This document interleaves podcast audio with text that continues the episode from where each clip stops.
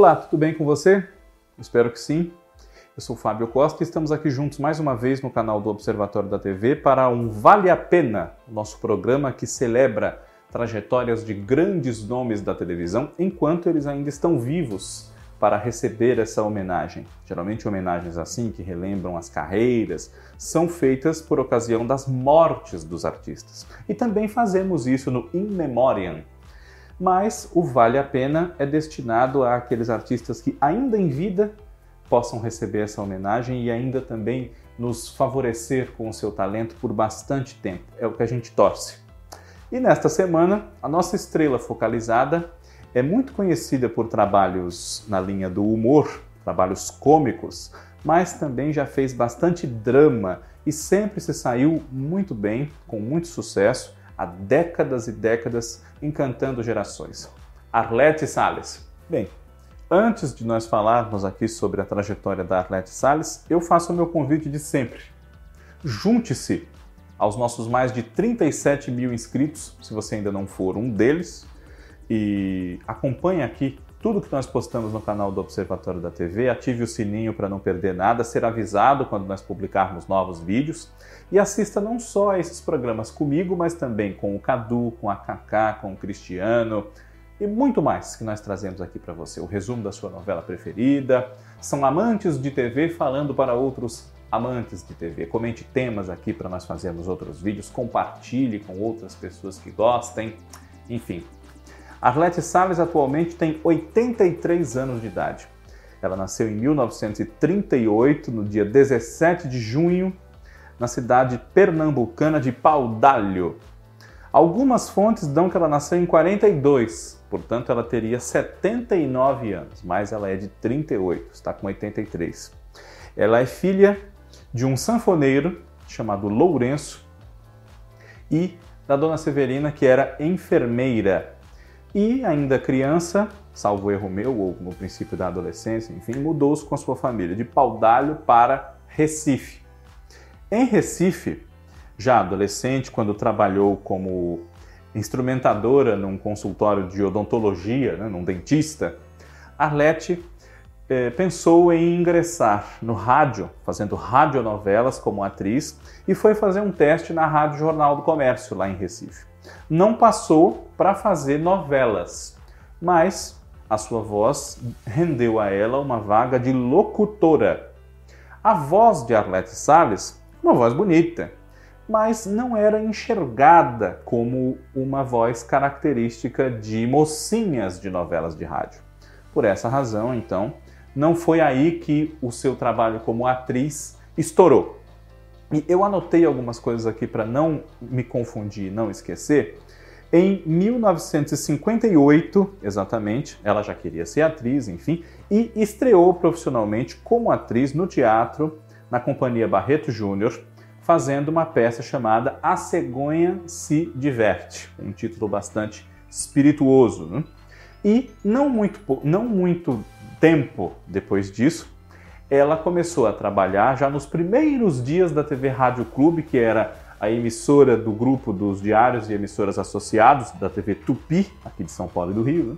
Não muito tempo depois de estrear no teatro, a Rete Salles já começou a fazer televisão.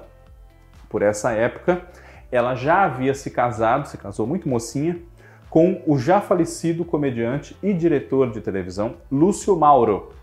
E atuou lá na TV Rádio Clube durante cerca de três anos, até que Lúcio e ela se transferiram para a TV Tupi do Rio de Janeiro. Fizeram teleteatros, tanto no Recife quanto no Rio de Janeiro, fizeram humorísticos como a Eiourca e tiveram o seu próprio show que mesclava humor e música, chamado I Love Lúcio, que era uma brincadeira com o clássico do humor da TV americana I Love Lucy, da Lucille Ball. Depois da TV Tupi, Arlette Salles ingressou na TV Globo em 1967 e a sua primeira novela na nova emissora foi uma novela de Jeanette Claire chamada Sangue e Areia. Nessa novela, ela interpretava a mãe da personagem da Miriam Pérsia.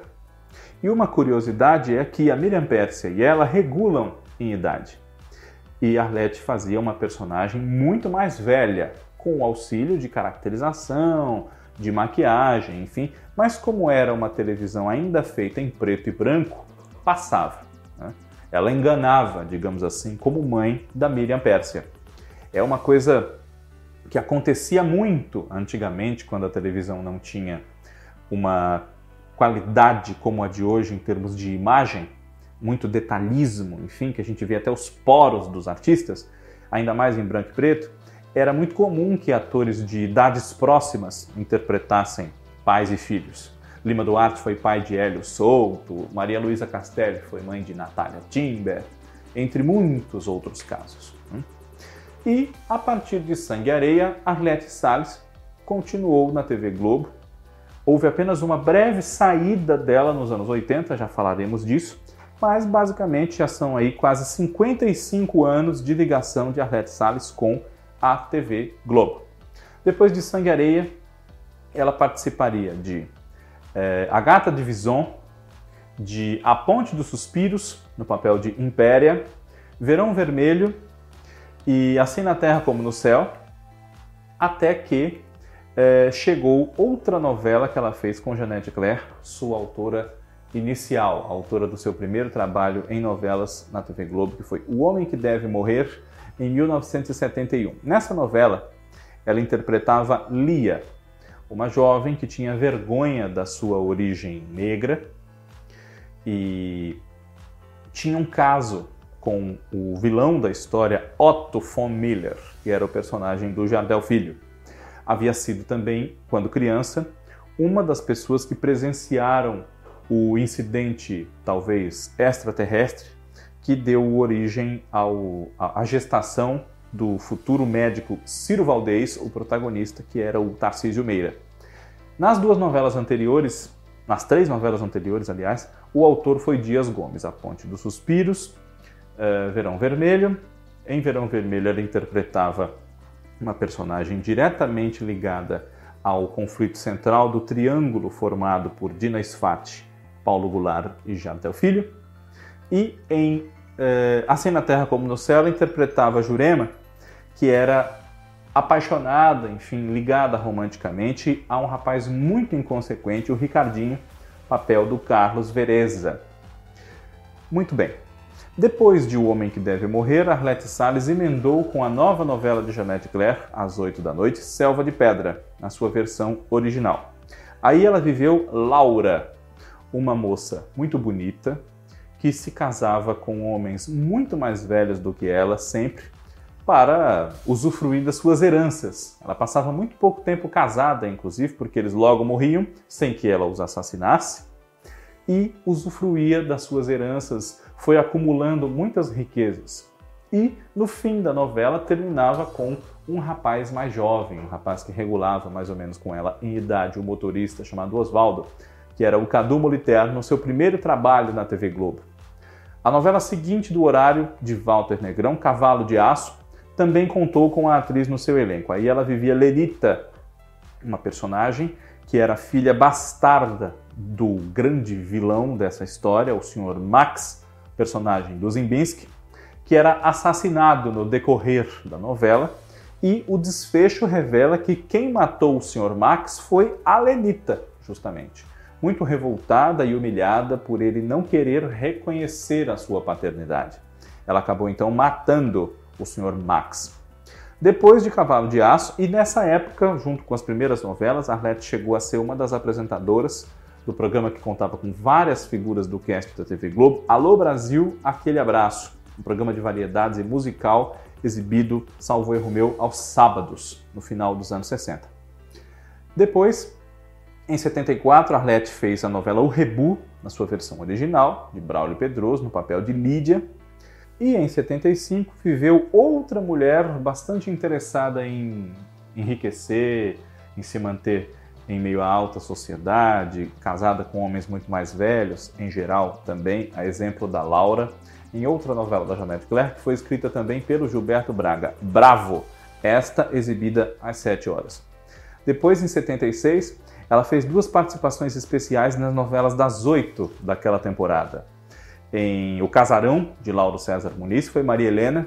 uma das namoradas, das mulheres da vida de João Maciel, que era o Paulo Gracindo, e na novela substituta Duas Vidas, da Janete Claire, ela foi a Naná, amante do Tomás, que era o Cécio Thierry, quem coloca na cabeça dele a ideia deles fugirem e dele roubar o dinheiro do pai, o Menelau, o personagem do Sadi Cabral, dinheiro este obtido por indenização, já que o imóvel onde eles tinham a sua casa e um pequeno negócio teria que ser desocupado e eles se transferirem para outro bairro por conta das obras do metrô. Em 1978, Arlette Salles tem um papel muito lembrado por quando a gente vai tratar de antologias, de novelas de época e de novelas das seis, principalmente, numa novela de Manuel Carlos baseada na obra de Carolina Nabuco, a sucessora. Aí ela viveu Dona Germana Stein, irmã do protagonista, o Roberto, que era o Rubens de Falco, e para aqueles anos 20 nos quais a história se passava, era uma mulher com um comportamento um pouco avançado, no sentido de que ela tinha não só um marido mais jovem, que era o Cadu Moliterno quem fazia, mas também um marido totalmente dominado por ela, especialmente no aspecto econômico. Ela sustentava aquele marido, que chamava-se Vasco. E, imediatamente antes de a sucessora, no papel de Dorzinha, ela viveu uma das empregadas domésticas protagonistas de Sem Lenço, Sem Documento, uma novela do Mário Prata, exibida na faixa das sete, que inovava, ousava com o universo das empregadas domésticas servindo ali de estofo para toda a história. As outras irmãs empregadas que ajudavam a conduzir esse enredo eram interpretadas pela Ilvaninho, pela Isabel Ribeiro e por Ana Maria Braga, não a apresentadora, mas a irmã de Sônia Braga, irmã de Júlio Braga e mãe de Alice Braga. Pois bem, depois de a sucessora, Arlete fez Cabocla em 1979 no papel de Pepa, um amor do passado do nosso galã, o Luiz, Luiz Jerônimo, que era o Fábio Júnior nessa ocasião.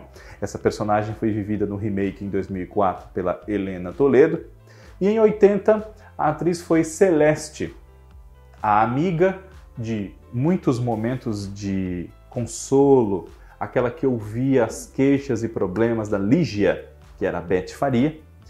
Celeste, que se casou com um dos ex-maridos de Lígia, o Sérgio Milton Moraes, e se apaixonou por outro homem da vida da Lígia, que foi o Dr. Miguel Fragonar. Raul Cortez, essa novela de 1980 do Gilberto Braga. E com Manuel Carlos, no ano seguinte, 81, Arlete Salles foi a Dolores em Baila Comigo. Aí ela vivia uma jovem uh, que já tinha uma filha, né? A Monique Cury, que interpretava essa filha dela, e ela era interessada em ter uma vida, se casar com o namorado, o Saulo, que era o papel do Reginaldo Faria, mas teve muitos problemas no decorrer da novela para levar esse romance adiante, inclusive o interesse do Saulo no Rio de Janeiro por Lia, que era a personagem da Cristiane Torlone. Depois, a atriz participou em 1983 da novela Louco Amor, no papel de Isadora, que sofria com o vício em álcool do marido Alfredo, que era o Fernando Torres, e ela era mãe de uma das protagonistas, a Cláudia, papel da Glória Pires. E no ano seguinte, 84, ela entrou no decorrer da novela que nós podemos ver agora no canal Viva, uma novela da Ivani Ribeiro chamada Amor com Amor se Paga. Aí ela interpretava Silvia, a segunda esposa do prefeito de Monte Santo, o seu Barreto, que era o Milton Moraes. Um novo encontro desses dois atores, então, nas suas carreiras. Em 1986, Arlete Salles teve uma rápida passagem pela TV Manchete foi quando ela fez a novela Dona Beija no papel de Dona Genoveva. Mas já em 87 ela voltava à TV Globo, vivendo Vilma em O Outro, de Agnaldo Silva, Dona Beija, de Wilson Aguiar Filho. Depois de O Outro, ela teve com Agnaldo Silva novamente, agora escrevendo com Ana Maria Moretson e Ricardo Linhares, um ótimo momento como Carmosina, uma das suas personagens mais lembradas, que é de Tieta, adaptada da obra de Jorge Amado. Carmosina já tinha cerca de 50 anos, era solteirona, trabalhava nos Correios era filha de uma figura mítica na cidadezinha de Santana do Agreste, a dona Milu, que era Miriam Pires, e ainda sonhava em encontrar o amor, se casar, realizar-se nesse aspecto da sua vida. E não esperava que a sua grande amiga Tieta, Beth Faria, é que lhe apresentasse, ainda que por vias um pouco tortas, um homem pelo qual ela se interessaria muito, Gladstone, que era o Paulo José. E logo em seguida, depois do grande sucesso como Carmosina, ela fez um outro grande sucesso popular da sua carreira numa novela das sete chamada Lua Cheia de Amor, do Ricardo Linhares, da Ana Maria Moretson e da Maria Carmen Barbosa, baseada em Dona Xepa, do Pedro Bloch, quando ela viveu a Quitéria, ou melhor, a Kika Jordão, que era uma mulher que tinha uma verdadeira paixão, era aficionada por uma milionária, uma figura da alta sociedade, Dona Laís Souto Maia, que era a Susana Vieira, e ela queria porque queria aproximar-se da Laís Souto Maia, ser amiga dela, queria aproximar a filha para ser amiga da filha de Laís Souto Maia, queria que o marido dela, o Jordão Carlos Zara, desse um jeito de fazer negócios com o marido da Laís, o senhor Corrado, que era o Cláudio Cavalcante, e marcou com um bordão que ficou na cabeça de quem viveu essa época, de quem acompanhou a novela, e muita gente nem viu, mas já ouviu falar nesse bordão, que é o translumbrante. E ela também chamava as pessoas de fofa e fofo. Ai, fofa! é uma personagem muito lembrada. Eu não vou dizer que mais lembrada do que a protagonista, que era a Dona Genu, a Marília Pera. Mas acho que tão lembrada quanto é bastante justo. Depois de Lua Cheia de Amor, a atriz viveu em duas novelas de Agnaldo Silva, Ana Maria Moretson e Ricardo Linhares, outros papéis bastante lembrados. Dona Francisquinha, que fazia às vezes de delegada em Resplendor, na novela Pedra sobre Pedra, de 1992, e a costureira Margarida Weber, viúva, mãe de duas filhas, tia do protagonista, o Raimundo Flamel, ou Feliciano, enfim, o Edson Celular, em Fera Ferida, exibida entre 93 e 94. Ainda nos anos 90, Arlete Salles foi a Cacilda, na novela Caricoroa de Antônio Calmon, protagonizou, né, viveu uma das personagens centrais de Salsa e Merengue, novela da Maria Carmen Barbosa e do Miguel Falabella, entre 96 e 97. Foi Dona Tonha da Pamonha, em Meu Bem Querer, entre 98 e 99, novela do Ricardo Linhares. E por pouco não viveu a, a Margot, em Vila Madalena, do Walter Negrão, o nome dela chegou a ser divulgado como intérprete da Margot, mas essa personagem acabou ficando com a Rosa Maria Murtinho. Era irmã da dona Bibiana nessa novela. É, Bibiana foi a Ioná Magalhães. Pois bem, nos anos 2000, Arlete Salles, durante vários anos, quatro anos, é, três para quatro anos, ela viveu uma personagem que a tornou muito popular junto a uma nova geração de espectadores, que foi a Copélia. a Copélia no Toma Lá da Cá, um humorístico semanal também criado pelo Miguel Falabella, pela Maria Carmen Barbosa, exibido semanalmente aí pela TV Globo, já reprisado. Muito engraçado, né? A mãe da Celinha, que era a Adriana Esteves, sogra do Mário Jorge, Miguel Falabella, e ex-sogra do Arnaldo, o Diogo Vilela, já que o Diogo Vilela havia sido casado antes com a Celinha e agora estava casado com uma mulher que já havia sido casado com o Mário Jorge, a Rita, que era a Marisa Hort. Esse, esse programa é muito é, representativo de uma nova estrutura de família, inclusive. Né? Claro que nem sempre famílias em que isso acontece moram no mesmo prédio, vizinhas de porta, mas isso, claro, favorecia muitas situações cômicas, além de toda a atmosfera maluca que estava ali naquele lugar onde eles moravam, que era o condomínio Jambalaya. Pois bem, mas nos anos 2000, além do Toma Lá da Cá, Arlete Salles interpretou Zenilda em Sabor da Paixão, em 2002, uma vilã nessa novela da Ana Maria Moretson, outra vilã com Ricardo Linhares e Agnaldo Silva em Porto dos Milagres, Augusta Eugênia Proença de Assunção, e também participou de A Lua Me Disse, do Miguel Falabella e da Maria Carmen Barbosa. Aí ela vivia Ademilde, dona de uma loja muito conhecida, uma loja que as pessoas admiravam muito, acorriam a ela para comprar tudo que precisassem, não à toa essa loja chamava-se Frango com Tudo Dentro.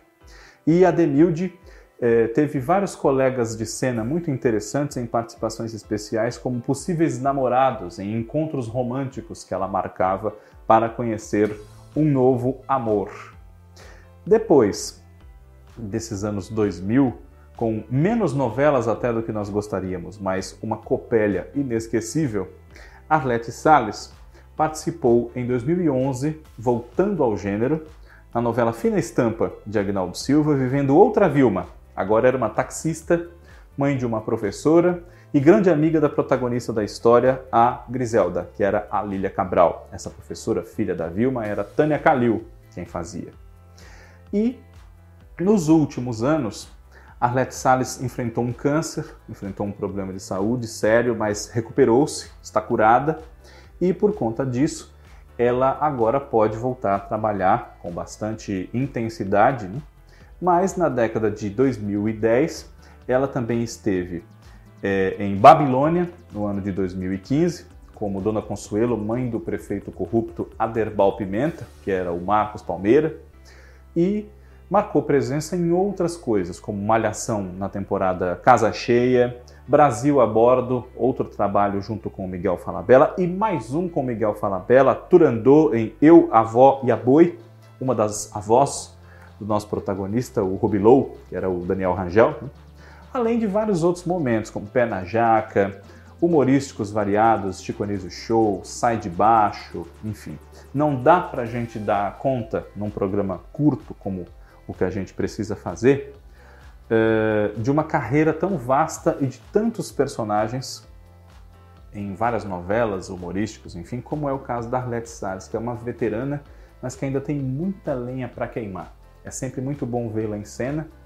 E momentos como esses, que a gente pode relembrar agora também no Globoplay, no YouTube, em reprises, agora as reprises não são mais somente de coisas muito recentes, né?